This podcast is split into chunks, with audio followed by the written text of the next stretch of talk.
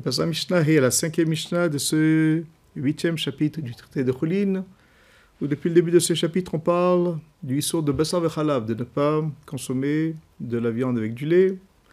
Et là, on va parler du lait qui se trouve dans la keva, c'est-à-dire dans l'estomac d'un animal. Quel statut il a? On va tout de suite développer ce sujet. Kevat nochi veshel nevela, asura. Alors, mot à mot, l'estomac d'un animal qui est, donc, entre parenthèses, qui dont c'est un nochi, donc un non-juif qui a fait la, la shrita, ou bien du nevela, ou bien d'une bête qui est nevela, donc qui n'a pas été tuée par la shrita, et donc il est interdit, la viande est interdite, arez ou asural, il sera interdit.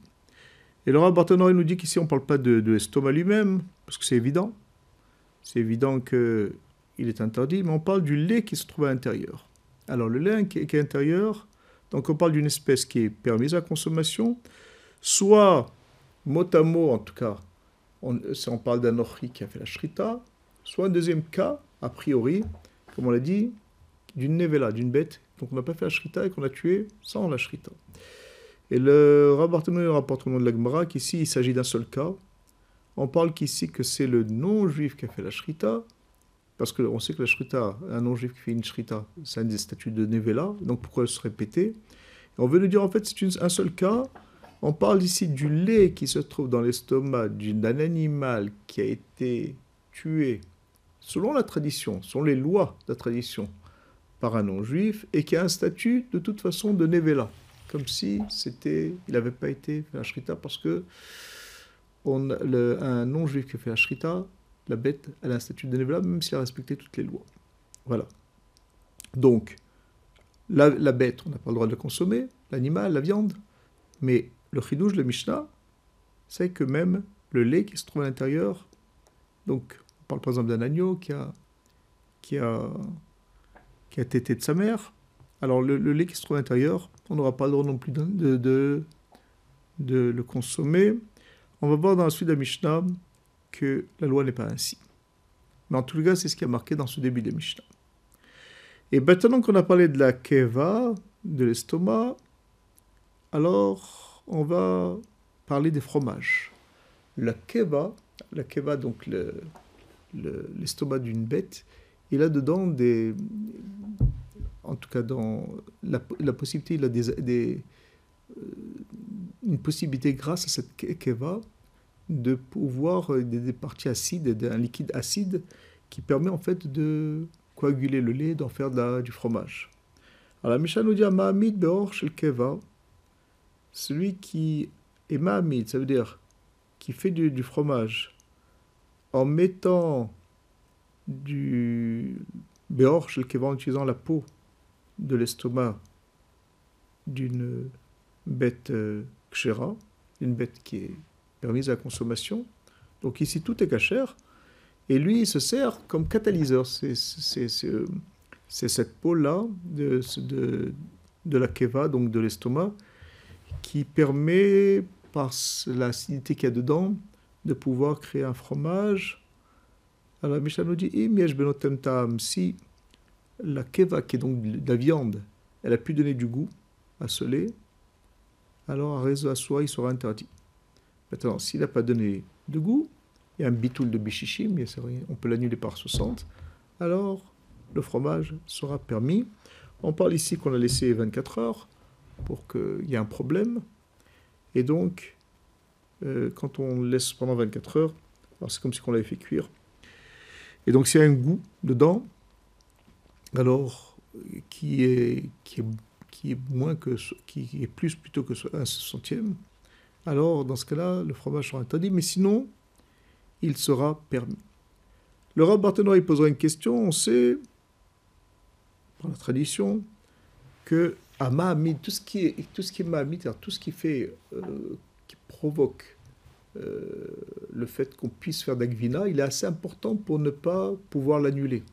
Donc ici, on voit qu'il y a une possibilité d'annuler. Or, on sait que tout ce qui est Mahamid, tout ce qui provoque euh, de faire du fromage, ce qu'on appelle la quasification, alors il ne peut pas y avoir de, de d'annulation parce qu'il est important tout ce qu'on peut annuler, c'est quand quelque chose n'a pas d'importance en soi. Quand il est important, il, a, il, est présent, on le voit bien que c'est grâce à lui qu'on a fait le, fromage. Alors il ne peut pas y avoir d'annulation. Comment se dit qu'ici on parle qu'il y a une possibilité d'annulation? Il nous dit à Barthénois que tout ce que nous savons dit qu'il n'y a pas d'annulation, c'est quand la keva, c'est-à-dire l'estomac, euh, qu'on a mis dans, dans lait, c'était d'un animal qui était, qui était, euh, qui était qui était interdit de consommer, parce qu'il a été tué pas selon la tradition, par exemple par, non, pas non, juif. Et c'est pourquoi, hein, comme il a ce statut-là, euh, qui lui-même est interdit, alors il ne peut pas avoir d'annulation. Mais dans un cas où lui-même il était en soi consommable et qu'on l'a mis avec du lait pour en faire du fromage et qu'on n'a pas le goût, dans la mesure où cette keva, cette, cette, cette, cet estomac, cette partie de cette peau d'estomac, elle est kshera, elle est d'animal kasher, alors il y a une bitoul, il y a une possibilité d'huile. Et de ce qu'on vient de dire là, il y a quand même une conséquence, c'est que tous les fromages qui, des nochrim, des non-juifs, causent un problème dans la de, de le consommer. Pourquoi? Parce que dans la mesure où ils utilisent des peaux de bêtes qui sont nevela, même si c'est une espèce qui est euh, permise, mais c'est une nevela de toute façon, comme on l'a vu au début de la Mishnah. La shrita d'anochis, elle s'appelle une nevela. C'est pourquoi on ne pourra pas, il n'y a pas de bitoul possible, et donc dans ce cas-là, même si on ne sent pas le goût de l'estomac, de cette peau d'estomac, il y aura un problème de, de, de mahamid, et donc on a, fait on a fait un fromage avec, et donc ce sera interdit. Voilà. La suite de Mishnah, trefa. Si on a une bête qui était Kshera, qu'on pouvait consommer, elle a, elle a sucé, elle a, elle a tété d'une béma, donc de sa mère par exemple, qui était tréfa, qui était un animal tréfa, donc qu'on n'a pas le droit de consommer. Donc le lait d'une tréfa, il a un statut de tréfa.